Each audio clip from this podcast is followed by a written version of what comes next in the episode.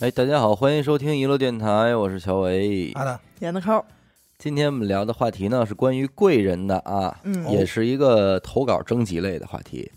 嗯，其实错过一个亿之后，向大家征集的这个贵人对，这个投稿，也是在那期节目里边才有的这个灵感。嗯。啊但是投稿之后，按理说咱们这种两个类型的节目不应该离这么近。对，可是架不住呢，这个投稿的人非常着急，说能不能用，赶紧念。哎，好投了就想赶紧就想听听，就听到他。念他，于是乎，咱这就是加紧的提上了日程，给大家先录了这一期。顾名思义，不便宜。不便宜不便宜啊，其实还挺有讲道理的。但是我不明白为什么《甄嬛传》里那人叫贵人，啊，一个位分是？吧？这还挺挺奇怪的。那不是还那个三国那时候，他们还有什么郭贵人，什么好多就嗯贵人嘛，就是一个身份，对，是吧？贵人，昂贵嘛，昂贵、昂贵尊贵贵、尊贵，说白了就是不可多得的人。是那一生能得着俩，其实还都不错挺好。物以稀为贵物以稀为贵，啊而且其实八字里也有贵人，啊。啊，对，好多前面加什么什么就是什么贵八字在人底下那底下那些些神煞里，啊！嗯。什么桃花呀、丧门啊，等会儿吧，丧门能算是贵人？不不算不算，我说的是各种神煞的名称啊。啊，什么丧门啊、驿马呀啊什么的。但是贵人有几个好东西，啊听着那名儿都特哎，炫，什么天乙贵啊！人、对我刚才就想问，嗯。还有什么什么？天德贵人、对，这都干嘛？主管什么呀？乐，德贵人、文昌贵人，还有一个太极贵人，这都管这太极贵人听着就蛮贵哎挺蛮贵。太极贵人应该是主掌这个好奇心、啊，玄学的痴迷程度啊，这种东西灵气儿。但是最好的当属天乙贵人，这咱们都没有，这就是为什么 为什么咱们今年说的那那个什么流年大运的这个吉凶这块好多人都着急，为什么没事儿啊？这里边小 bug 就在这儿呢。人家说了，神煞里啊，这天乙贵人嗯。管的什么？逢凶化吉。哦，哎呦，哎，这是每个人都能来点吗？那不一定谁都有，啊，但是天乙贵人坐得牢的人，不怕犯刑冲，任何坎儿都能哦过去，就没事儿的人。没给你拦。无敌。你瞧，你看加 buff 了，天德贵人、月德贵人，这也不怂，这都是你说一来，啪就有人给你护着，该遇到的事儿你一个是少不了，嗯，但是事儿来的时候，有人给你逢凶化吉，给你，帮衬。你看，这就真是贵人，这就八字自带贵人，嗯，八字里不带，可是嗯流年大运也有可能遇到他呀。会给你带来这些哦贵人，这一年你这个天意贵人降临，哦，这些神煞劲儿这么大，这么管哎用啊，！所以其实你真看，来，你真来贵人，这一年你来贵人，这这一年遇见桃花来桃花，是吧？这年遇着一马，你出车祸，不是？哎这怎么方人了？你这不叫贵人，你叫方人出远门。出差，出差出远门你这一句话，我跟你说，有多少人担心起来，说我这就有一马呀？不光是这个什么，啊不光咱们说是这个流年能遇见，你万一遇见这种符合这个生肖的人，哦，这就是你的贵人本人啊。就来到你的面前，所以这什么叫合八字啊？说哟，一看这八字，这是我的贵人啊，哦这，关系在这儿呢。在八字上也有讲究，对这么说，小伟应该这么多年啊，就没见过这桃花贵人长什么样。回头咱们那个不，这个桃花有两种，一种叫事业桃花，一种叫姻缘桃花，嗯反正那姻缘那这块你没见过，应该还没见着啊，应该没见过。也未见得啊。反正这一块儿如果有机会，咱们也出一期付费，咱们、啊、聊一聊，咱们也消费一下反正，别的不说，先把付费给续了。教给大家怎么找自己的这些贵人。贵人寻哎他，奔哪什么样的人是你的贵人，嗯可以多合作，哦可以多交流哎，啊。咱那是不是也能告诉大家哪些是小人，离着远可以点儿？离远点，呃，也犯冲可以，什么叫犯冲？说一说，啊对吧？行但是这期跟咱这没关系，咱们这是也是实打实的各路天乙贵人降临咱们这期节目这都，生活中的贵人，生活中真真招招的贵人，哎，真真招招的贵人多。舒服啊！我看完这些投稿吧，就觉得有些啊、是咱们咱咱就得说这贵人是真帮忙了，嗯真帮忙。有些是人家可能帮了你很小一事，举手之劳，嗯却对你造成了非常大的天翻地覆的改变。对，哦，哎，到今天为止，咱们这些听众能把他们称之为贵人，还是有这个一定的道理的。嗯我觉得咱们念投稿的时候，大家也可以想想自己有没有对自己的贵人。好啊，这第一个不是那么重，但是对于这个人来说就够意思了。对听众来说，听众他媳妇儿高中毕业的时候报的北京电影学院，啊结果面试那天忘了，嘿，忘了这事儿了。嘿。忘性大，这时候第一个贵人，他说他说的是贵人啊，登场了。他画室的同学给打了一电话，说你人呢？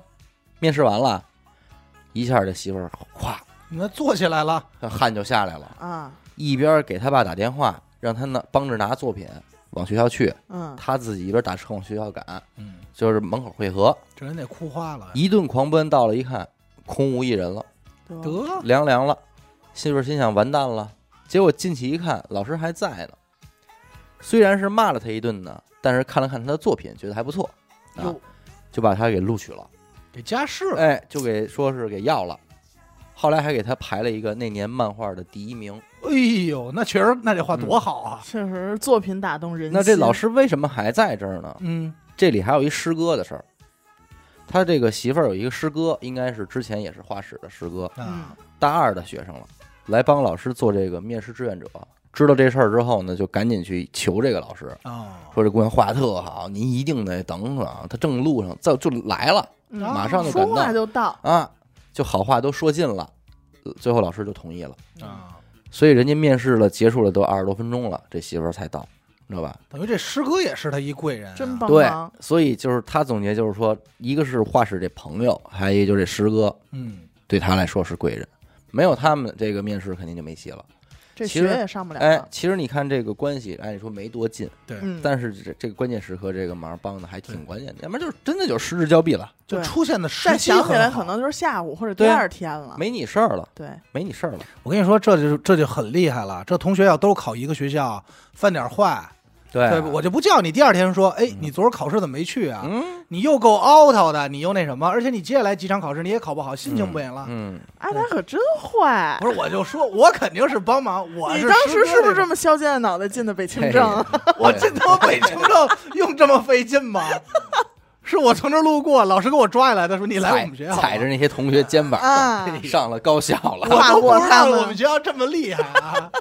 呃，我下面这个这个投稿真的是还挺有感触的啊，哦，它确实是预示着很多，是我觉得真的能称之为贵人的。就嗯刚才咱们说那些，只能说是人家有恩德，所以咱给他列为贵人。帮忙了，但是这个呢就不止了，这我觉得都是一席话洗髓，哦哎，如有如洗髓了。他说我这个周末呀，去我小外甥女儿的这个 QQ 空间，嗯，看到外甥女儿的照片下边，有人写了这样一段寄语给他小外甥女儿，什么呢？说愿你早日学会逢场作戏，愿你早点习惯物是人非。毕竟不是每一个人都能和天真的你容易动真情。小外甥女儿看完这话呢，感慨万千，对这句话就顶礼膜拜。他说：“我百度了一下这句话的来源，赫然发现这句话还被列入了经典语录。这就让我不由得想起了自己少不更事时候的一段经历。哦嗯，十八年前，就是他大学毕业的那一年啊，也有人送了类似的一段话，在他的同学录里。啊，也是寄语，哎，写的什么呢？社会如大海，表面上风平浪静，但水里边暗流汹涌。哎呦，愿你跨入社会之前，先要学会尔虞我诈。兄弟，你 说出来了，你好好说，你这话到底是谁写的？战胜了你自己。你当年那，你当年就爱用那词儿，是不是你给人留的？这说明就是那个时期的人大概想都一样。没有，他脸红对了，他主要说不了“尔虞我诈”这四个字儿，最后我总结，我跟你说这事儿啊，我就是特别能理解，你知道吗？就是嗯先要学会尔虞我诈，与两面三刀。我对这句话一见倾心，哎，简直说的太对了。当时的我与小外甥女儿是多么的相似啊！嗯我把这句话抄下来贴在床头，嗯，贴在桌子的右上角。我越看越觉得这就是赤裸裸的真理啊，太有现实意义了。血淋淋的。准备踏入社会的我哪里知道，我差点被这句话毁掉一生。嘿，并付出整整十年的惨重代价。当时呢，他正赶上了大学包分配的最后一批啊。管你工作，他拿着派遣单到单位报道呢嗯，接待他的是一位阿姨。这阿姨给他安顿好之后，就跟他说：“说小姑娘，我先告诉你啊，我们这个单位啊，清水衙门。嗯，啊，你如果外头有关系，尽量找找关系调出去吧，嗯。啊，你就别跟这儿耽误了。嗯，他说那一刻，我想起了我的座右铭啊，尔虞我诈这，个社会啊，满是黑暗，社会上都不怀好意啊。嗯，于是我就在心里暗暗的琢磨他这话，他到底几个意思呢？琢磨到最后，我决定他不欢迎我，嘿，他要赶我走，挤兑我，挤兑我。我得在这儿留住了。于是这位阿姨在我的印象中就变成了老妖婆。嚯，可是偏偏不凑巧，我被分到与老妖婆同一个办公室。嗯，哎，每天都对着老妖婆，心里说不出来的憋屈啊。这办公室里总共仨人，其中有一位大姐啊怀孕了。啊，这老妖婆就对他说：“说这个什么小李啊什么的，有个事儿跟你商量一下。说你刘姐姐怀孕了，听说这电脑啊有辐射，以后她打字的工作你就兼下来，好吧？”嗯他说我听了这话，第一反应就是，啊，因为这个小柳是局长的侄儿媳妇儿，老妖婆为了巴结局长，专捡软的捏，欺负我这没什么关系的新人。嗯，我虽然口头给答应了，但是心里极度不爽，自怨自艾，愤慨社会的不公，所以做起事儿呢就总是绷着脸，看谁都不顺眼。嗯，后来我发现我在单位的人际关系越来越差了，那肯定。老妖婆总是欺负我，只要我的工作出了一点差错，她都会噼里啪啦的一顿批评。我办公室的人呢也都排斥我，其他办公室的人也一样一样的，整个单位的人都尔虞我诈，两面三刀。我老觉得这你是不是个人经历啊？你管了个性别，我没包分配呀、你不也是在这哪儿跟那真没朝阳。区干过一段时间？就是他，怎么听怎么是他啊？整个单位的人都尔虞我诈，两面三刀。清水他衙没竟然有，算是完全把这事儿给克服了。对得说多少以遍？后也不怕了这四个字儿。他们处处与我作对，处处容纳不了我。嗯，处处尔虞我诈。漫漫十年，我在单位过得极为灰暗，真是活生生的验证了那句毕业赠言。后来呢，单位裁员，我就被首先裁掉了，走投无路，我只好到深圳去找我表姐。没想到表姐听完了我的倾诉之后呢，竟然以暂时不好安排为由拒绝了我，给了我一笔路费，让我回家。我知道她这是借口。表姐在深圳开了好几个公司，不可能安排不下千里迢迢来投奔的一个表妹啊。对啊，在火车上，我就越想越心酸，趴在座位上就哭了起来。嗯流泪了。那四个字儿又该浮现了。尔虞我诈，你看看，波涛汹涌 你啊！瞅瞅，暗流涌动，就在这时候，同座一位学者模样的老人问他在哭什么呢？嘿哦登场了，贵人登场了。这是一神仙啊，哎，What 神 are you 仙 crying 哎 for？呀！老神仙。听众说说这个社会太恐怖了，都是尔虞我诈，两面三刀。老人认真的听完了他一一的叙述之后，对他说：“你拿国家的工资为单位做事儿，那位阿姨为什么要赶你走啊？她是看你来自农村，家庭条件差，希望你调去收入高一点的单位，人家也是一番好意啊。对啊，照顾孕妇，难道不是你小姑娘应该做的事儿吗？这与局长是侄儿媳妇儿有什么关系啊？你内心这么阴暗，你的表姐怎么敢收留你啊？啊！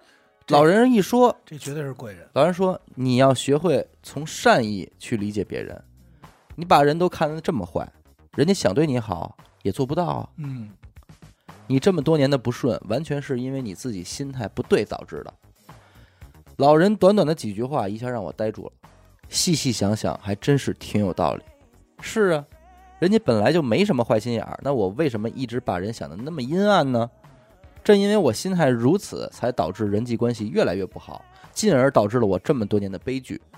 我感觉这位老人简直是上天派下来拯救我的。他的话呢，让我猛然醒悟，及时回头。如今八年过去了，我的人生完全改变了。我学着用心去发现别人的善与美，嗯，哪怕一个伤害过我的人，我也能找出他身上的好处来。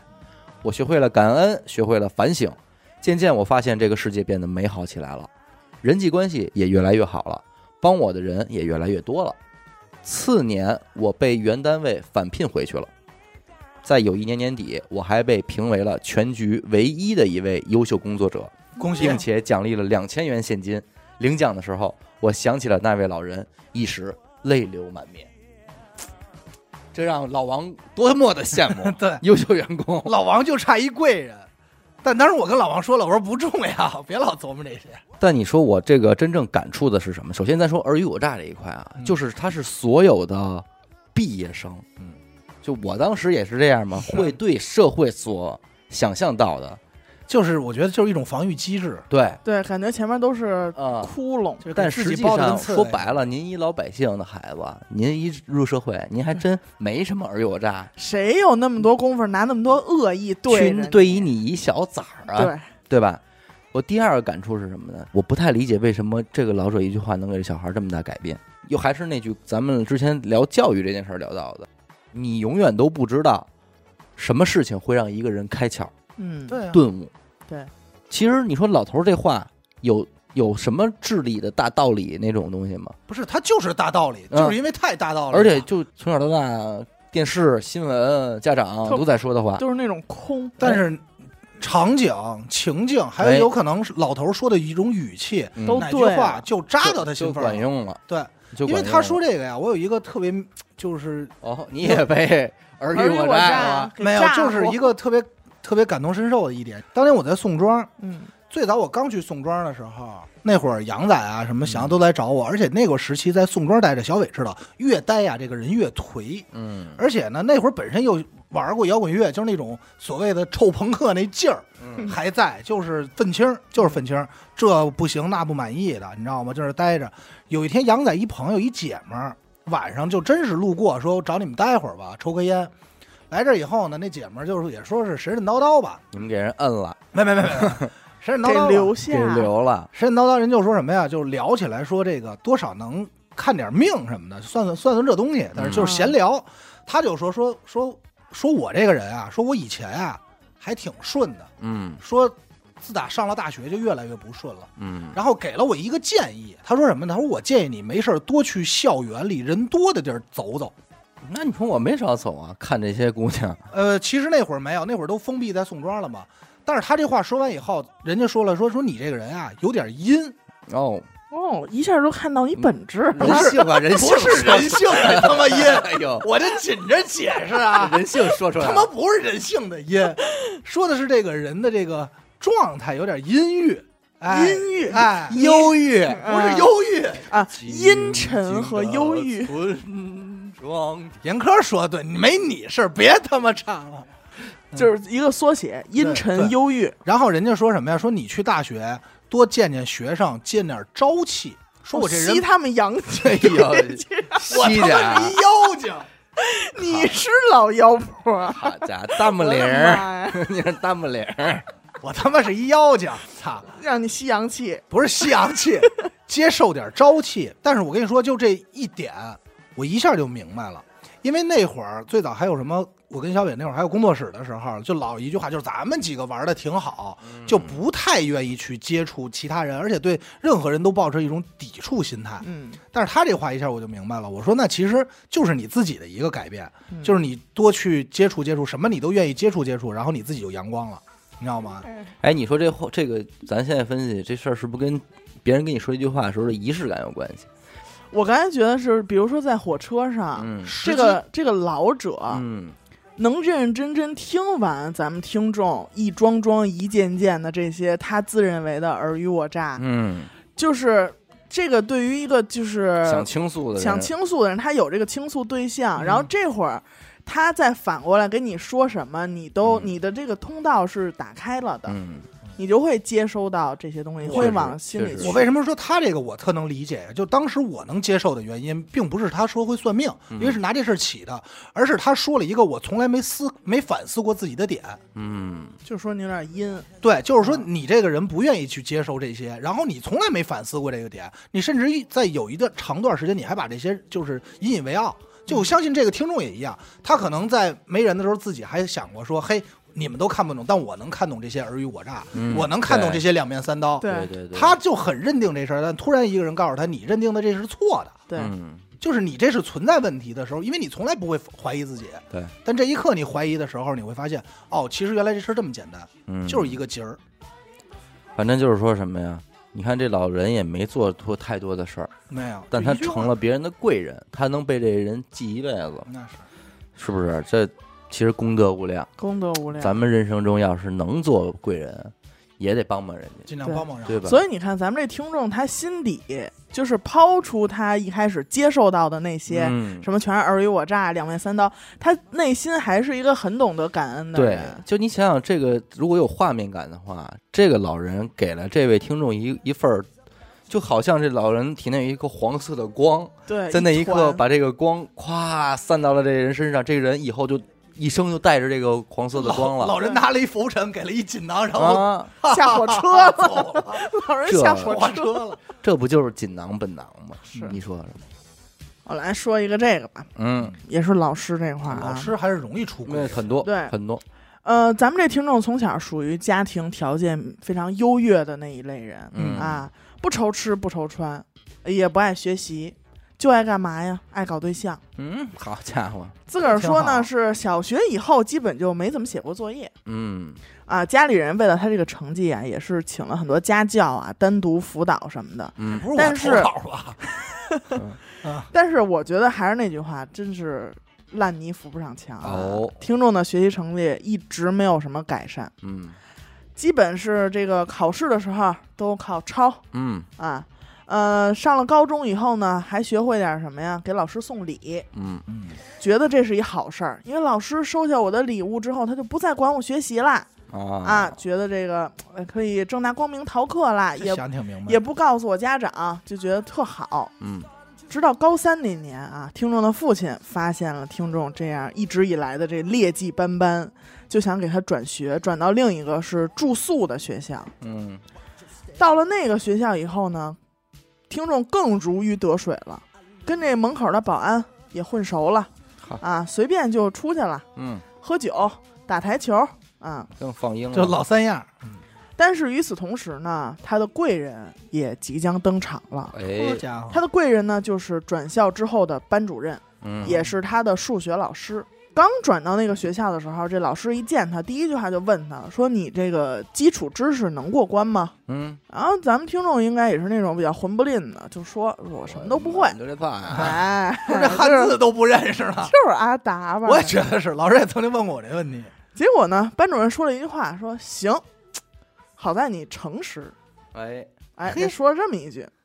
而且当时听众就听完这就肯定很不屑，那而且说我这考的又是体育，嗯，我这单单招单考，嗯我这学的比你们都容易、嗯啊，分儿也低什么的。我可太理解他了。但是从那以后，这个班主任啊是一个女的班主任，她去哪个班上晚自习都会带着咱们这听众。哦，别的老师看的咱们听众是真是不顺眼，就是恨不得给他踹一边儿去那种。嗯你想也不学习，完了上课还睡觉，要不就不睡觉的时候就跟别人说话捣乱。嗯有一次呢，还跟老师起冲突了，老师说你出去，嗯，结果当时他就本儿回去了，说我不出去，嗯要出去你出去。哎呀，还哎，结果老师老师真出去了，嘿给气坏了。给气坏了。嗯、直到后来呢，他是第一个啊，他成为了他们学校第一个跟老师签署协议的人。嗯他让他出去，就是那老师是历史老师，然后呢，他就跟那历史老师签一个协议，是无论他在学校发生任何事故，都与历史老师无关，哦，签了这么一份协议。生死状玩一个，哎，对，反正现在想着也是挺混蛋的啊。到后来呢，他这个班主任就一直不放弃他，不管他学习态度有多么的恶劣，直到后来就是把他都叫到家里去给他补课。因为他是提前招生，所以呢，在其他同学们还有一段时间才考试的时候，他考试的日子已经快到了。嗯有一天呢，他被老师叫到家里去，他一进门发现老师在家输着液呢。哟，哎呦，老师还还还跟他解释说：“哎呀，我这个慢性阑尾炎请假了，嗯但是你快考试了，所以你呢不能落下，嗯你到我家里边来单独补，你好好学，我觉得你有机会。嗯嗯，哎，就说的这么一句，你有机会，嗯一下就把这个之前这么一个纨绔子弟啊，嗯就给感动了。嘿，就把这铁罗汉给融了。，对，打那天开始啊，嗯后边大概有个一两个月的时间，他真的是努力在学了，使劲儿。之前从没这么认真学习过，嗯但是呢，还是没考上，没考上。等到第二年复读的时候，他其实已经不准备上了，然后家里人呢也给他开始找工作了。放弃了，对，他呢跟家里人提出一个要求，嗯他说我再读一年也行，嗯但是我想上原来那个班主任的班嗯嗯啊，想让他教我。但是呢，家里人一问说，那班主任现在不教文科，改教理科了。啊，啊，不是历史老师吗？数学老师。啊他跟历史老师发生过冲突。啊啊啊！啊，但是呢，他这个贵人一直是他这个班主任，也是教他数学的。嗯。然后听众这么一听呢，说那我也学。嗯。啊，我就从文科变理科，那我也学。嗯，啊，我就找这个老师。反正接下来在他复读的这一年，这个老师就一直带着他给他补补课，嗯。带他学习，嗯。而且不管是在生活上还是学习上，都对他有特别大的帮助。嗯。而且这会儿呢，他也听话了。第二年如愿考上了一个二本，嗯，也正是因为这个老师，他才有资格进入了一个比较好的事业单位。现在呢，也是过着平静的日子。嗯。啊，也结婚了，有一个漂亮的媳妇儿，嗯，然后有一双儿女。嘿，嘿，啊。这真好。家伙，呃，距离他初次见到这个班主任，也就是这个贵人，已经十三年过去了。嗯现在每年逢年过节，他都会打个电话或者去登门拜访一下哎啊，一直就没有忘。真好。但不得不说，这个除了老师帮忙以外，这个听众学生自自己上进，哎，他能明白也还行，我觉得能明白这啊道理。也还，行。就是被感动了。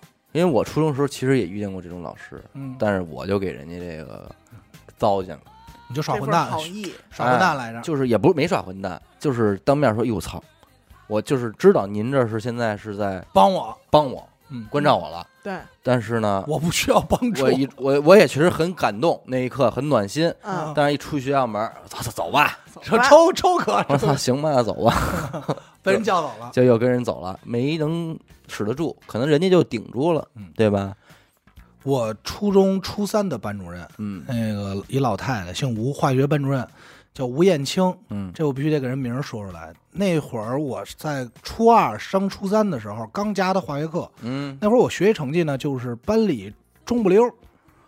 然后有一天，因为那会儿我是班里画画嘛，所以嗯晚上留下来帮着画黑板报。啊，然后画黑板报呢是不是给你配俩女同学？那是我当时说没女同学我不留着，哎呀，啊我给我安排 没有故事的女同学 是嗯。然后我这正画着呢，突然班主任进来了。其实原本对这个班主任，一是没什么感觉，二是不是班主任嘛，你知道吧？嗯，嗯老师就看着说那个就问说这俩还行吗？我，那我那我当时就画了，这容易换一批，我说那就揪下一个吧。嘿，换台，好吧？下一个嗯然后没有，老师就问了我一个问题，就看着我，你有什么闪光点？哦，就这一句话。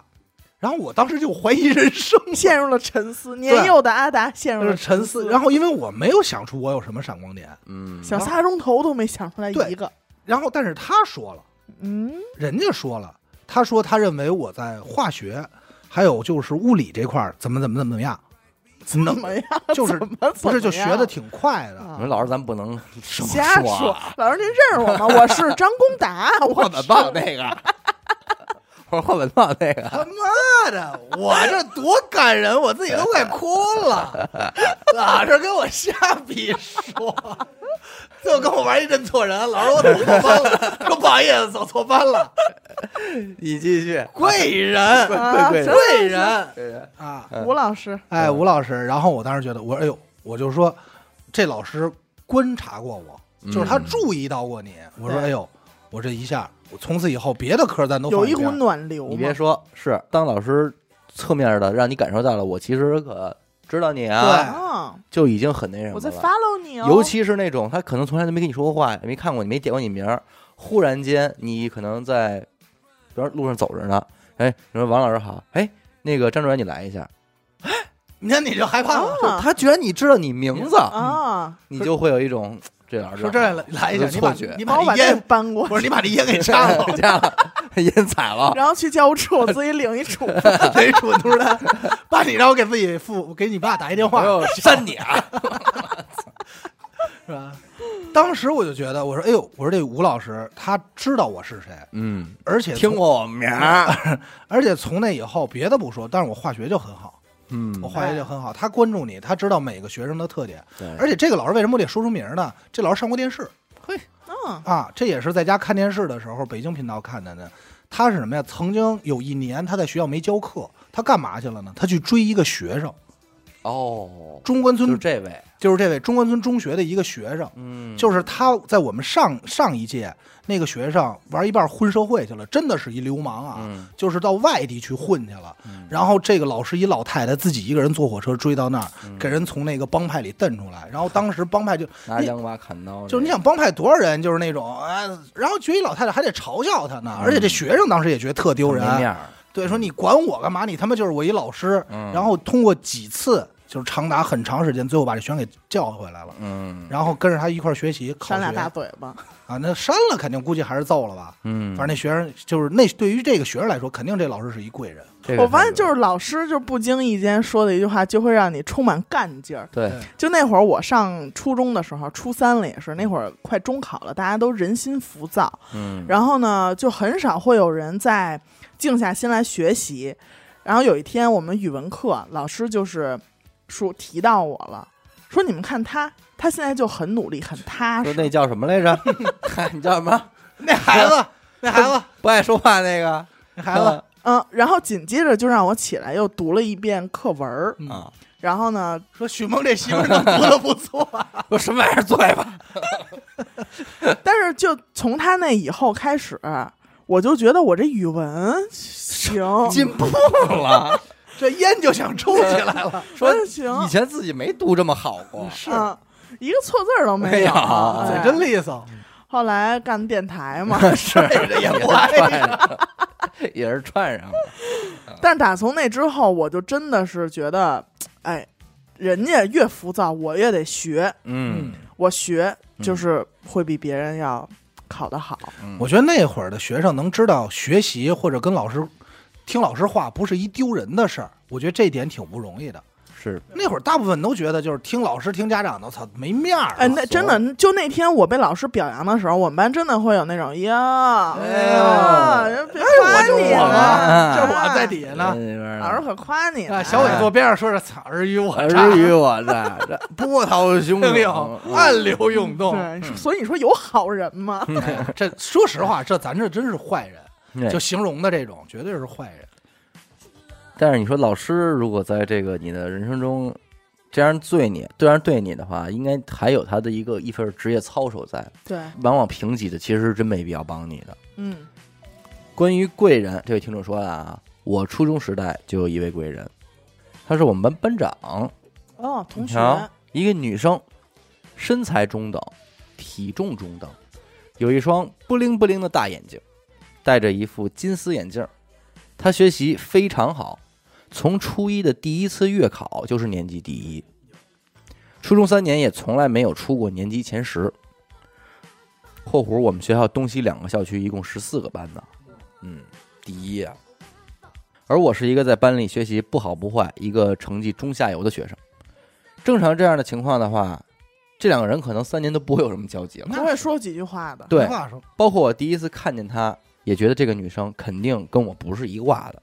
但是命运就是这么神奇，哎，通过不断的和她接触呢，我们的关系越来越好。越接触越发现她真的很牛逼。我喜欢画画，她素描十级，嚯，我带她去 KTV 唱歌，才知道她声乐也九级。嘿，这完人呀，啊这是个。我们学校校庆，她上台弹奏《Merry Christmas, Mr. Lawrence》，哎呦，这英语真不错。全校师生热烈鼓掌啊啊！后来他告诉我，他小学的时候就考完了钢琴十级了。哎呦，这人，这是天才吧？对，他说这种人我从来没想过能和他成为好朋友。那是，但是呢，他能成为我生命里的贵人，还是在中考前的三个月，因为我学习不好，能不能考得上高中都是问题。他呢就经常让我好好听课，也经常给我讲题，但是呢我也都不用心听。嗯那是不好好听。当时会，但是过两三天也就忘了。初三的最后一个学期，开学之前呢，班主任单独找他谈话，让他别和我玩了，要备战中考，嗯冲刺高中的名校。然后开学后呢，又把我叫到办公室，说你这个三年你也混过来了，最后三个月了，我也没什么话能跟你说，但是你别耽误他了别给人捣乱，哦啊。后来的班主任呢，甚至在班会上指桑骂槐的点我们俩，大概的意思呢，就是人和人之间啊不一样。有差距。你们现在呢能一块玩儿，等你们考了这个中考学校一不分开就不一样了，嗯各走各的路了。哎，就尽量的就别一块玩了啊，谁谁也别耽误谁，就这话，咱小时候没少听，都能嗯明白就。这么乖在这儿。嗯当天放学呢，这班长就没跟他一块儿走，也没等他，自己回家了。他也以为就是得了，几人俩这感情就算是到这儿了呗。画上句号。哎，结果到了当天晚上的十一点多，这个班长给他发了一大片信息。最让他触动的是，内容里边有这么一番话：说我从来没有想过放弃你，无论是朋友还是成绩。哎呦，这家伙，这是不是爱情？我也可能是爱这情。你看我最后这是不是他媳妇儿？不是嗯俩俩俩女孩啊这要是男女，这就早这就爱了，爱绝对了，嗯那女生怎么就不能不能有爱爱情啊也保不齐，对吧？就是无论是朋友还是成绩，我从来没想过放弃你。之后到中考前的每一天，他从晚上九点到十一点，视频带着他复习。真牛逼。他说我数理化非常差，他就从最开始最基础的知识教我，从第一章开始，我很受触动。老师、家长可能都放弃我了，但是一个同学、一个朋友，坚持每天和我复习。其实说的好听是他带我复习，他也能巩固一下。但是谁不明白这些知识他早就滚瓜烂熟了呢？还复习，其实就是为了教我。我们就这样每天复习，到了中考前的一晚上，他又把典型的例题又给我复习了一遍。最后中考完，我请他去欢乐谷玩了一天，北京的。嗯，嗯，最后中考出成绩，我考了五百三十一分，哎呦，那不错。比三个月前提升了一百四十六分，考上了大兴的一个中上等的高中，狠狠地打了班主任的脸。但是他呢，最后去了大兴一中（括弧大兴最好的高中），大兴一中的实验班，和我不是一个学校，但是我们每天还是聊天，和原来一样。我很感谢他，我们从来都是互怼，但是心中都想着彼此。我很幸运能在青春最初的时候遇见他，嗯这真不错。是吧？人家关键是不放弃，无论是你的成绩还是友谊，这真挺狠的。真暖。是这个太厉害了，这绝对是贵人，难得难得，这是贵人。所以我希望就是这样的关系，他们就是之后不要走散。别走散，嗯别因为一个男的什么的，哇，这种狗血的剧情一来是吧？都喜欢他是我，嗯，怎么开港台了？不是哎大兴吗？那肯定一下就变了。嗯，我那我说这个吧，哎我这儿这个投稿，他是人生中遇到了三个贵人，嗯哼，分别是他的三个老师。你看老师在这种情况下出现频率就会很高。对三个贵人，三奇贵人。哎，呃，先说第一个，是他上初中的时候。嗯，上初中的时候呢，他是一个语文成绩不好的学生。你看，跟我就不一样了。哎那是严科语文多好啊！说明语文老师不是他贵人。对，语文老师啊不喜欢他。嗯，而且这个他们班主任正好是他们的语文老师哦呦，啊，呃，他属于是一个，就是他们这老师啊，属于是把成绩和人品挂钩的这么一人。嗯，班里出了什么破事儿，就因为他成绩不好，都会先想到他头上。哟啊，以至于呢，就是让咱们这个听众啊，从烦这个老师到烦语文课嘿，能明白。啊，所以呢，他中考语文成绩也只在及格线上嗯，徘徊。进入到高中的时候，他们班这个语文老师是一个马上要退休的一个大爷，啊，是北京特级教师。他上课的方式啊，听众从来没见过，其实有点像大学时候的那种。嗯，而且听众还记得他说过一句很重要的话，这老师说，语文课并不是一个背诵默写的课程，嗯，而是一个教会你审美的课程，嗯教会你语言审美。而且这个老师还跟他们讲了很多课文以外的东西，嗯。讲文化、讲历史、讲故事，嗯，啊、讲这个老师对这些文人啊、历史、社会的这些观点和评论，嗯，嗯，啊，然后一下就让他重拾了对语文，嗯。你看，就又是因为一个老师，就让他重拾了对语文这个学科的兴趣。热情。哎，当时他就觉得语文是一个有意思的学科了，嗯而且在这个老师的影响下，他当时在上学的时候也读了大量的课外书嗯啊，从这个古典诗词到现代文学小说，嗯一放假几乎每天都在家里看书。终于到了高中的时候，第二个学期，语文成绩就变成了他们班第一，嗯，而且他也爱上了写写作文、写文章啊这种，输出哎，后来还当上了语文课代表嘿。高考语文也是一百二十八分，no，哎这成绩一百五是吧？一百五啊，对，但作文多少得扣点嘛啊嗯。他的作文也屡屡被当成范文在全班朗读，这件事儿还影响了他大学选专业，因为当时他是理科生，他本来想选一个中文系，但是呢，中文系的这个录取率太低，所以他就也选择了一个跟传统文化相关的专业，叫做古建筑专业。哦哦，哎，这个呢，就引出了他的第二位贵人。哦，上大学以后啊，跟哥哥们一样爱上了摇滚乐哦，rock and roll。哎，他就和开始和同学们啊、朋友们玩乐队、演出，嗯但是他的专业课成绩依然是保持在中上游，嗯，应该是一个不怎么用老师费心的这么一个状态。等到大四快毕业了嘛，他记得他们班教这个古建筑专业课的老师给他们上了一堂课，这堂课对他的影响也很很大。嗯这个老师就讲了，我们每个国家经济科学都在发展壮大，但是怎么去融合一个民族，怎么和世界产生这个区别和认同，就是我们的文化。而我们的文化呢，就藏在哪儿呢？藏在我们想保护、修缮的这些文化遗产上。人类的文明靠两条腿走路，一个是科学，一个是艺术。嗯科学和艺术的结合，就是前辈给我们留下的文化遗产。嗯所以就是从这个老师的这一堂课，他决定了要去做古建筑啊文化遗产保护的这个行业，嗯，而且一直到今天，他也是在为这个行业努力奋斗。真有点意思。老师这番话可能是他说了一百遍的废话，对，但是对他感用管用了，管用了所以，他就是就是价值。对一个老师很有可能让你导致你对一个喜欢的行业不喜欢，对，对吧？但是也很有可能让一个你觉得无趣的事儿，你感觉它特有意思。对所以我觉得老师还是应该无限重复这些废话，哪怕就是用处没有那么广，但是一旦你点点透一两个人也是有价值。有价值。嗯这就到他工作了啊，第三位贵人即将出现了啊，因为他之前说了，他学的是古建筑嗯啊，古建筑的保护啊、修缮什么的，嗯但是他学的基本上都是这种官式建筑，嗯比如说是什么宫廷、庙宇嗯啊这种，但是他后来从事的工作是乡土建筑。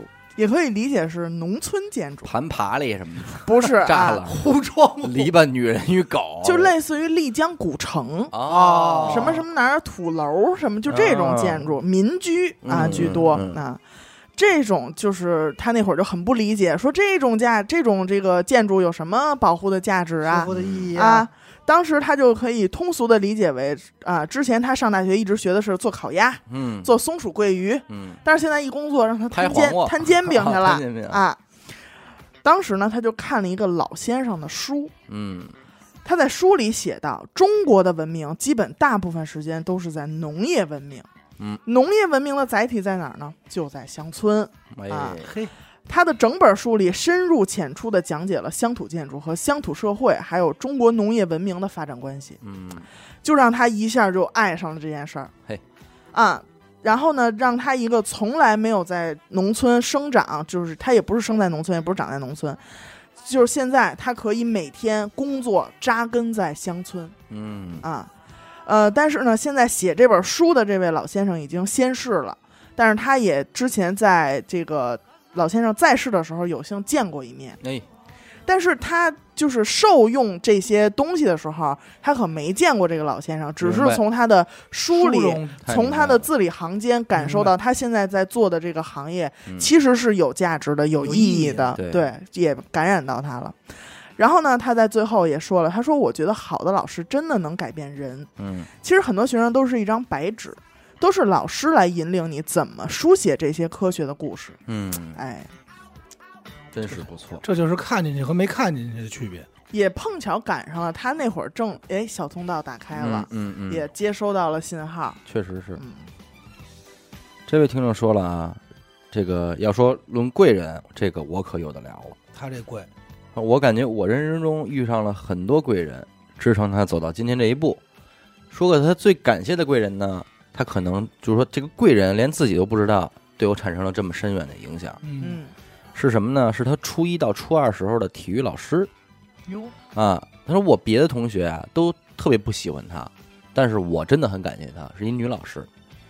他说我呀是女孩儿，从小都挺胖的，尤其是上了初中之后，学校食堂还特好，还有小卖部，哎呦啊买吃的。这让他得着了。给催的应啊该是当时小也不懂，吃的就更多了。反正最后就这么说吧，体重顶峰的时候，身高和体重数值摆在一起是一模一样的。你不好确定哪是身高哪是体重。但是括弧人也解释了一下啊，当然也没有那么夸张，因为那个时候个儿也矮，也就一百五出头。你知道这句话的幽默点在哪？但是也已经够可怕的了是，啊！现在啊，哥，你这句话可伤害了娱乐电台的两个女主播人家当时一米身高五出头的，人家身高和体重一样，哎，你要是身高和体重一样，是不是？行这人自己说的，你够可怕了，哎是吧？哎现在看当时的照片，就感觉像个球，本来就内向，成绩中下，还胖，同学就特爱嘲笑我这会自卑。啊！我就真的初中还挺痛苦的呀。嗯完后初中班主任还特不开眼，我同桌啊可以算是班草，哟，成绩又好又帅，还是班长。啊，还是我们学校乐团的。哎呦，我之前有一次生病没去学校，听说班里这女生为了争抢我那座位都打花了，哎呦，你瞅瞅，那他这给别别人添多大麻烦？嗯，这老师可够会的，够会的。会弄，会弄。回归正题是什么呢？上体育课他很痛苦，因为大家都知道啊，当时体育中考得跑这八百米，对女女生生跑八800米啊啊体育会女生考，所以平时就得练习啊。当时男生女生上课是分开的，但是呢，仍然可以看到彼此嘛。所以每次跑步啊，我都是在别人的注视下最后一名，呼哧带喘的，反正挺丢脸的。觉得那是，这个体育老师就一直挺关照他的，就为了给他提高这个跑步的成绩，这个老师最初就经常罚他多跑几圈。嗯，有的时候别的同学呢偷懒自由活动了，他还得继续接着跑。他说我记得特别清楚，每次我快跑不动了，这个老师都会鼓励我别停，加油。就算再慢也要继续跑。嗯有的时候还会叫跑得快的同学呢带着我跑。有某一次临下课，他让我站在全班面前表扬我，说他真的很努力，很相信我体育中考一定可以，就跑过那及格线，哎，未来呢也一定会有出息。他说我真的特别感动。我体育中考呢跑步仍然没有满分，但是我长跑的习惯坚持下来了。嗯，我记得高二的时候，高二了，这就已经是我第一次跑八百，跑第一圈的时候，我是第一名。嗯，哇哦，嗯，他说我都惊呆了，我当时有一种同学们是不是都跑完了的错觉。最后呢，跑了全班第三名那也可以。啊，跑完真的有点热泪盈眶了，就从来没有想过努力会有这么大的回报。啊。他说我真的第一次把自己感动了。后来呢，还代表班级参加了八百米的运动会项目。嗯，后来在大学跑步什么的呢，虽然体力差了点儿，但是仍然也没有出过前三名嗯。就是他一下就爱上跑步了，坚持下来，坚持下来了。可能是你媳妇儿吧，我一直脑海中一直就是这个画面。火影跑跑的时候可能也是是把手臂摆起来。我一，直脑海中就是说，她是不是我媳妇儿？而我现在呢，也成功的通过跑步减了几十斤，嗯，就现在呢，比当年也高了小二十公分，但是还没有初一沉呢。很多好久没有见过我的人都以为我去做了削骨手术，还有好多朋友呢，也都跟随我的步伐开始跑步了。除了在体育方面对我的影响以外呢，精神方面，我的体育老师当年鼓励我的话，就算跑得再慢，也千万不要停下来，仍然深深地激励着我。嗯我也是在北京海淀黄庄上的中学，啊，嗯那就那几个呗。那就那几个。嗯，这个到时候问问打听打听，身高体重一边儿。我告诉你怎么能都有没有一一百五一我百五？告诉你怎么判断，嗯这小这学校有小卖部，嗯你就想想哪个学校里有小卖部就完了，嗯，是吧？中关村中学没有吧？有啊，那完了，完了？那完了，你们学校的不敢不敢，不是。哎我跟你们，你不会是那校草吧？哎，你说这班子好我吧？不好意思啊，这这都让你们看出来了。哎呦哎呦喂！哎呦，当时啊，他们为了抢我那座都，打花了，关键有一点都不，你别忘了，他有一声乐，嗯这里肯定没我。我乐这团。乐团的，我他妈唱歌要能还搞声乐，我操！后来不是我跟你也弹过贝斯说吗？，这个听众还真跟你有点渊源。哦，你看啊，也在海牛上，也是北的。当时文化课成绩也还可以，至少考个一本不成问题。嚯嚯但是后来我想学珠宝设计，啊，那跟我也没什么关系。当时家里只有我妈挺支持我的。（括弧说实话，我妈也绝对是我贵人，我也毅然决然的放弃文化课去学美术了。尽管过程不算顺利，也有我崩溃大哭，但是想起体育老师的这句话，我也咬牙坚持下来了。最后考上了地质大学珠宝设计专业。啊，那保不齐咱真见过，那会儿咱常年在？地质大学别说了办剧，。这里插一句题外话，阿达不是说他们家有关系可以上吗？哎哎哎哎，呦，哎，当时我妈也是搞教育的，也认识一个地大招生办的老师，说绝对没有问题。嗯结果我刚高二，这老师就因为行贿啥的进去了。嗨，说起来也挺唏嘘的，不过我还是凭借自己的真本事，成功的考上了。哎他是骂谁呢？谁没有真本事啊？啊！最后一次见这位老师呢，是在初三，后来呢，他就被调到我们学校分校了。嗯，这学校还有分校，就是中关村中学。对，只有中关村中学有分校啊。挺遗憾的，没有亲口跟他说一句谢谢。他的鼓励给了我莫大的自信，也应用到了我现在的人生当中，并会延续下去。我也希望告诉比我小的这些还在上初高中没有自信的人，只要你坚持做一件事儿，为之付出百分之一百二的努力，并且坚定不移地走下去，一定会有好结果的。现在呢，我也在申请英国珠宝设计的研究生。过去的一年，因为在搞作品集，经常通宵，所以娱乐电台的节目我基本每期都听，至少五遍以上。嚯，记得直播的时候，所有问题的答案我都能倒背如流。希望可以祝我成功考上梦校，谢谢。不客气。祝福。最后说超级喜欢死狗，还希望老王可以多来。什么喜欢这东西？哎，这俩这俩都没都没来没来这俩东西我没来有这人珠宝设计应该也不怎么样，就是品味不太不好不好不太好。做做你设计的要不是那仙人球，要不就那嗯扶不上墙的。是嗯不怎么样。哎，也祝娱乐电台的所有主播们万事顺利，身体健康。希望我的投稿可以被选中，谢谢，选中了啊！嗯当然审美不太行啊。你这个学画画，你得治治眼睛，哎呀，你得治配配眼镜哎吧。耳朵这块啊，我当时听是体育老师，我以为使出了小伟培训兰兰那套手法。你要是能跑进 五秒，那真是那你想想跑步这个事儿，其实这位听众他的那个内心的这个怎么说，承受能力也挺强的。你想想初中那么胖，我估计排挤不少。我跟你说呀，人有的时候就是你能干成一件事儿，嗯，你就很多事儿你就能干成，你就通了。你想想初中的时候，这帮孩子这嘴起点外号最欠的时候，那是对也是最没有怜悯之心的时候。对，那个时候你要招人不待见，你真的后果。对他真是伤人自尊心，对吧？那会儿也有脑子快，也知道怎么着说你你难过，就那就查你呗。对，嗯你哭了，我管你那个呢。嗯，但是我估计咱们这听众坐在班草旁边的时候也乐了，也乐肯定也心笑里也美。也美后，来没有后续也，可能上课也咬下嘴唇，也拿上门牙咬下嘴唇，没准后来这班草是他爷们儿，保不齐，你知道吧？嗯说最后还是我的。还是我的。对，但是他这个真的让我感受就是，当你干了一件你自己觉得不可能完成的事儿的时候，嗯，你基本上就可以说什么事儿你都有自信了，对，对吧？嗯可以跑得慢一点，但是不要停下来，哦，让我想起了体育老师说的那句，对吧？好多偶像剧里都会说那句别走好吗？别走，跑起来！别走，你他妈是偶像剧吗？别走好吗？跑起来，老师说的是他妈偶像剧的词说不要停下来，对吧？不要停下你的别停。脚步。别停。哎，那会儿体育老师都喊别走着，别走着，嗯。我说一个温暖的吧，嗯。爱情的。爱，情。爱情哎。电台好啊，这里 这他妈有爱情什么事？够愣的啊！这里试试投一个岗啊，嗯，这这嘴够碎感，觉这听众说：“喂，能听见我说话吗？”这是打电话，是我吗？是我吗？哎这是不是打电话投的？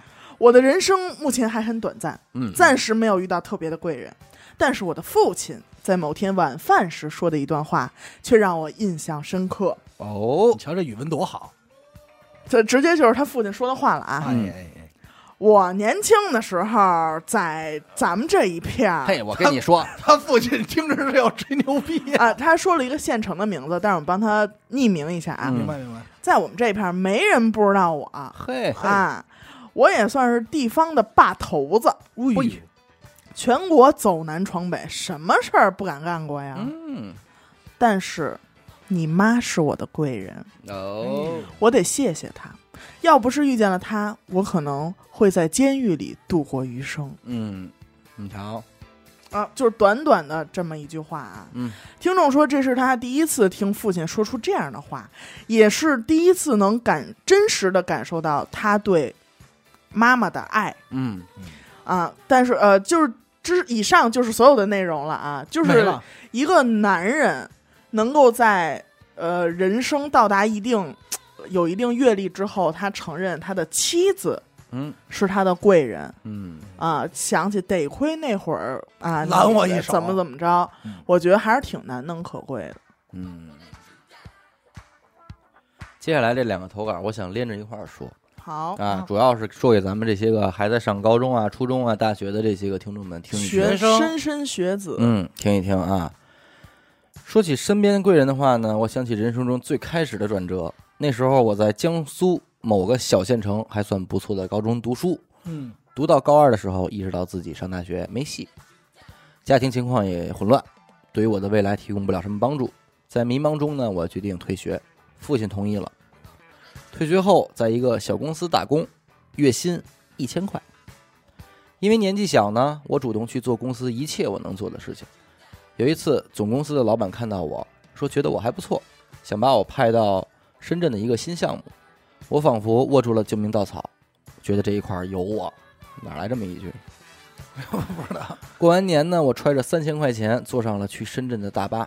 那时候呢，我十七岁。当天出发，春运堵车加上路途遥远，抵达目的地时已经是第三天的晚上。（括弧我甚至不知道这路怎么那么久。幸好我一上车就打开了飞行模式，听最早期的 Lady 哈哈，真他妈没法弄。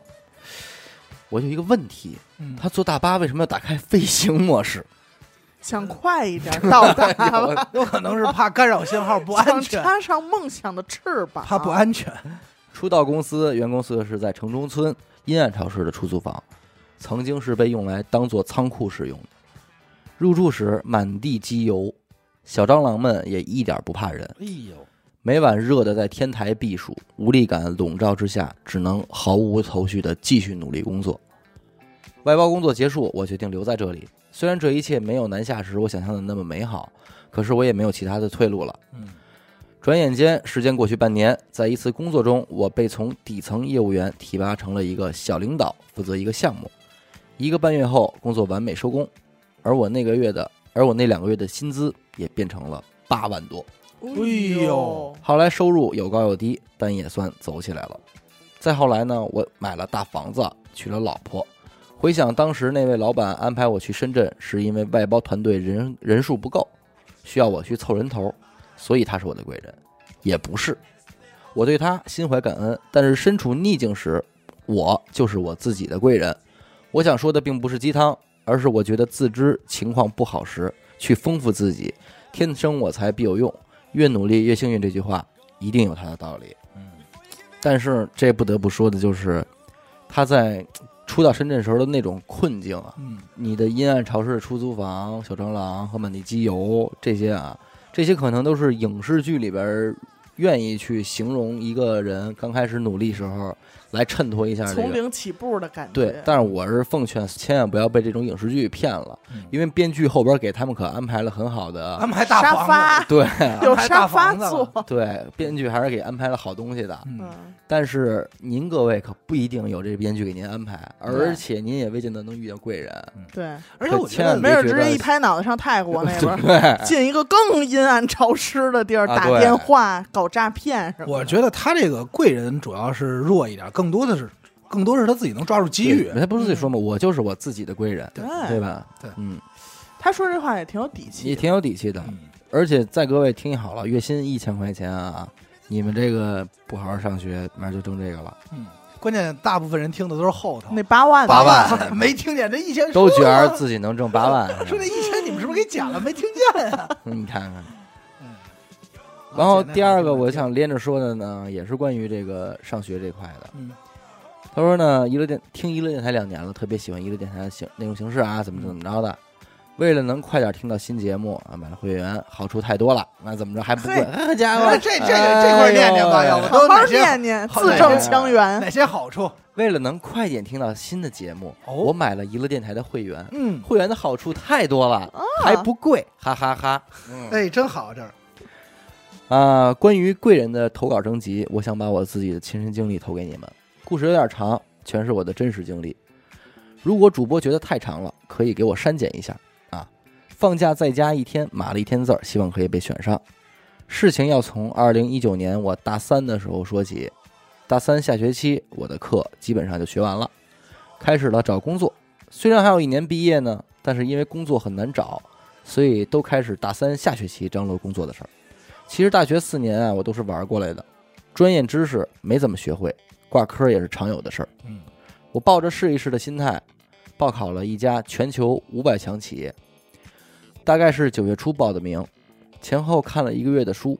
十月份考完试了以后之后没啥事儿，就基本都在宿舍打游戏。十月中旬呢，我就接到了面试的短信，那一刻真的是开心到起飞，因为我的家在广西，然后我呢又在东北上学，所以当时就请了假，直接飞回广西去面试。后面呢一切顺利，十一月初的时候面试通过了，体检也过了，签了三方协议的时候也基本稳了，相当于毕业了之后就可以马上上班了。签约后呢，我马上飞回学校，我的同学室友也都出去找工作了，偌大的宿舍就只有我一个人。按理说这个时候我应该很开心才对啊，嗯，但其实我担心呢，也是这个时候才开始的。前面说过，因为我大学四年净瞎玩了，挂科太多了啊。这里我想问一下主播们，大学都挂过科吗？担这担心毕不了业吗？瞧你问这仨人，真是这个不好意思啊，咱们都没你们那么好。哎，我我们对面这二位都没有毕业证，我有啊，我两三年以后拿着毕业哎证，是吧？我马上也有哎一个，呦，那是肄业，那是肄业，我马上也有一本科的，哪儿买的？哎呀，哪儿哪儿办的？都不能瞎说。是不能瞎说人大门口办。我真正经学的。哎，啊好家伙，嗯。嗯瞎说八道的。反正就是导致啊，大四还要上很多重修课，而且大三下学期还不开课，都是在大四的上学期开课。嗯，具体说一下吧，截止签约时，我已经挂了十二科了。哟，不算多，现在想起来，真的是悔恨自己浪费时间。那是我们学校是一个普通一本，规定重修学分不超过四十八分可以拿到两证，每挂一科会加到一到五分左右。那个时候呢，我差不多就有六十分了。但是规定说，如果重修考试的时候当科超过八十分，该课的重修学分可以消去。啊，就可以不用重修了。嗯，但是对我这种学渣来说，六十分都难。这个是大前提，因为我知道签约的合同上说的是，毕业后两个月内拿不到毕业证和学位证，则视为合同终止，不予录取。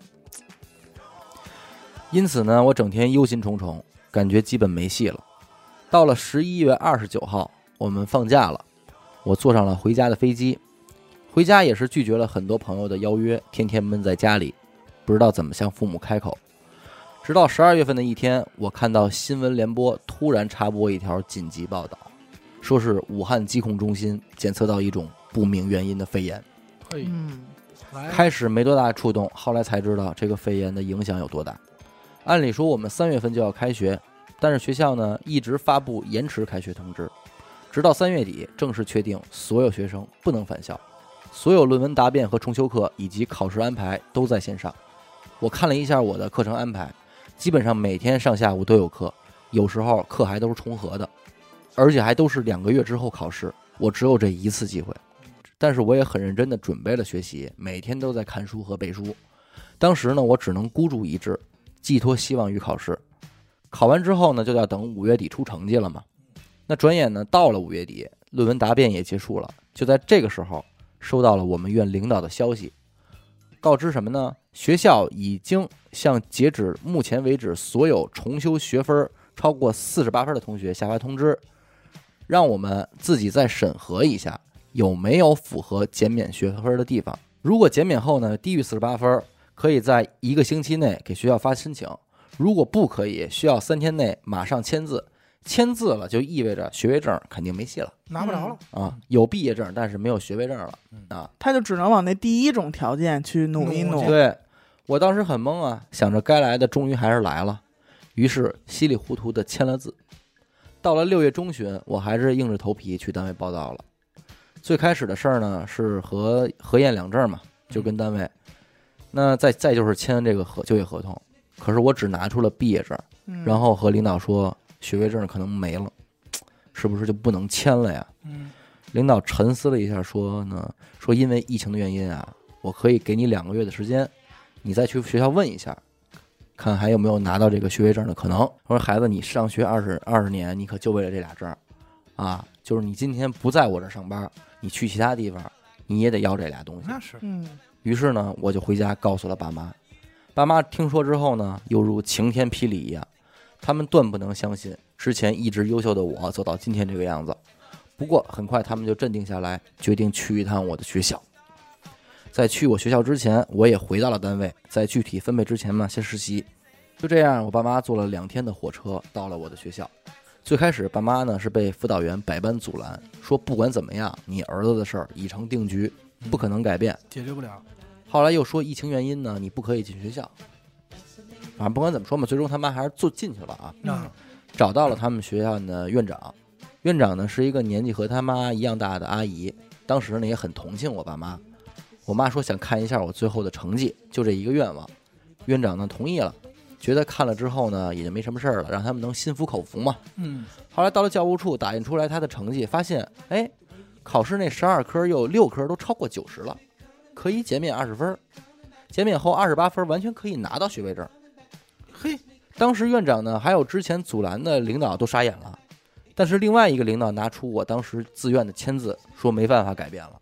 哎呦，院长听了之后呢，就说了，说成绩还没出来，你们就让学生签字，你这有点不负这呀。不合理。对。啊，嗯。学校也有不对的地方，嗯。这个事儿咱们要向上级汇报，看看可不可以补发一个学位证。嗯，他妈听完就哭了，这个院长可能也觉得确实是不合理啊，嗯。还自己拿出一千块钱塞到他妈手里，说呢一定会尽力的，嗯，可怜天下父母心。后来的事儿呢也很顺利啊，又过了一个月，终于呢在单位给的最后期限里拿到这个学位证了。哎哎呦呦，不容易不容易。你看看，我觉得这里边说在的没有什么特别大的贵人，嗯你真正贵人就是他爸妈，还有他呃自己，还有他争自己气，啊，争气，当然当然，啊当然了，还有就是那个老师，嗯最后他们那院长，只那只能说一好人，嗯，就给还是一个有良心的好人。帮了个忙，不怕麻烦人家。这一个月里，我妈担心出什么变故，基本上每天都会给院长发微信，院长呢也都是很耐心的安慰。那一刻我真的恍惚了，转眼我上班也有一年半了，正在学驾照，年底准备买车了。嗯我的命运因为疫情，因为院长，因为我爸妈就此改变。想想如果没有这个证儿，我也许依然能生活下去，但是没有学位证会让我遗憾一辈子。嗯，所以说，疫情和院长和爸妈在二零二零年给了我一个重生的机会，都是我的贵人。祝娱乐电台的主播们财源滚滚，万事如意。嗯，哎，谢谢。这证儿不能小瞧，那你这广西到东北也上这是几千公里，对，就为给你求这一个学位证而且不，光大学呀嗯，那院长不是说了吗？这孩子上学二十年，嗯，就为了这俩证儿。二十年就为这俩证儿。你说你这打四年游戏，这这图啥许的呢？我跟你说，有些东西啊，就是当时啊，你老觉得没事儿，尤其嗯就是听咱们这些坏人，老说用不着，没关系，快点，李大钊这儿集合吧！但实际上呢，真正倒霉的是你自己。对，当时我们系告诉我你没有毕业证的时候，我脑子里想的全是咱们玩专家电报的时候多开心，多欢乐那些。烂漫的哦沙啦啦啦啦，你这，我当时跟我玩的那会儿，你那些个你睡，你还是下届呢，我那会儿一个个问他说，说我也有挂科，人都是这句话，我也挂了，我有挂科，我挂三科呢，所以我一看这“重修”俩字儿，我怎么听着这么耳熟，这么亲切？人家说咱一块儿到时候一块儿考，结果呢，真到考场，人说，哎呦，那那天最后那个我们老师帮我给过了，过 了我妈哈着你他妈过了，我他妈怎么办啊？对哎，说学什么有什么用啊？别学了。赶紧集合打麻将。哎不有不有一太平歌词要劝人放吗？哎呦，是不是？就劝人家往下走，劝出溜，多好使！是，劝人向善难。你要这么说，你包括那天我跟小伟还聊呢，就是我打开始干活以后，就是像我球队这些白老师、娜姐，这其实都能算是我贵人，嗯，因为那会儿我没钱啊，是没钱吃饭嘛。我记得有一回，没那么惨吧？那回直播，我记得人听众底下还问说阿达靠什么活着？我说靠借钱活，养活 靠他妈养活着。那会儿确实没钱，就是没钱了嘛。然后靠这些活盯了盯了一年多，嗯，对吧？你要这么说，也都算是贵人。哦，是你挣五十多万那那我什么时候挣过那么让多钱？让白老师听去了，我什么时候挣过那么多钱啊？哦，瞒着瞒瞒着白老师真 没有，啊 没有，别说废话。哎呀，反正是什么呢？就是只要我觉得啊，你看他咱们今天所有投稿，别只要你别停，总会有人来当那个抽这陀螺的那鞭子，给你再抽一下。所以还是体育老师说的那句话对，别走好吗？哎，跑起来。跑起来。老师说的是别停，别别放弃。啊，对你只要不停，所以大家就不要放弃啊，不要抑郁，不要放弃。我觉得这期的投稿都特别好，嗯全都是正能量的。对每个人至少投稿的每一个人，他能投来这个稿，就证明他是一个懂得感恩的人。嗯，而且记得他，而且让咱们反思了一下，咱们错过了多少贵人。嗯对，怀有感恩之心的人，这都是啊。嗯，好吧，感谢您收听娱乐电台。我们的节目呢会在每周一和周四的零点进行更新。如果您想加入我们的微信听众群，又或者是寻求商务合作的话，那么请您关注我们的微信公众号“一乐周告”。我是小伟我是闫德抠，我们下期再见。拜拜拜拜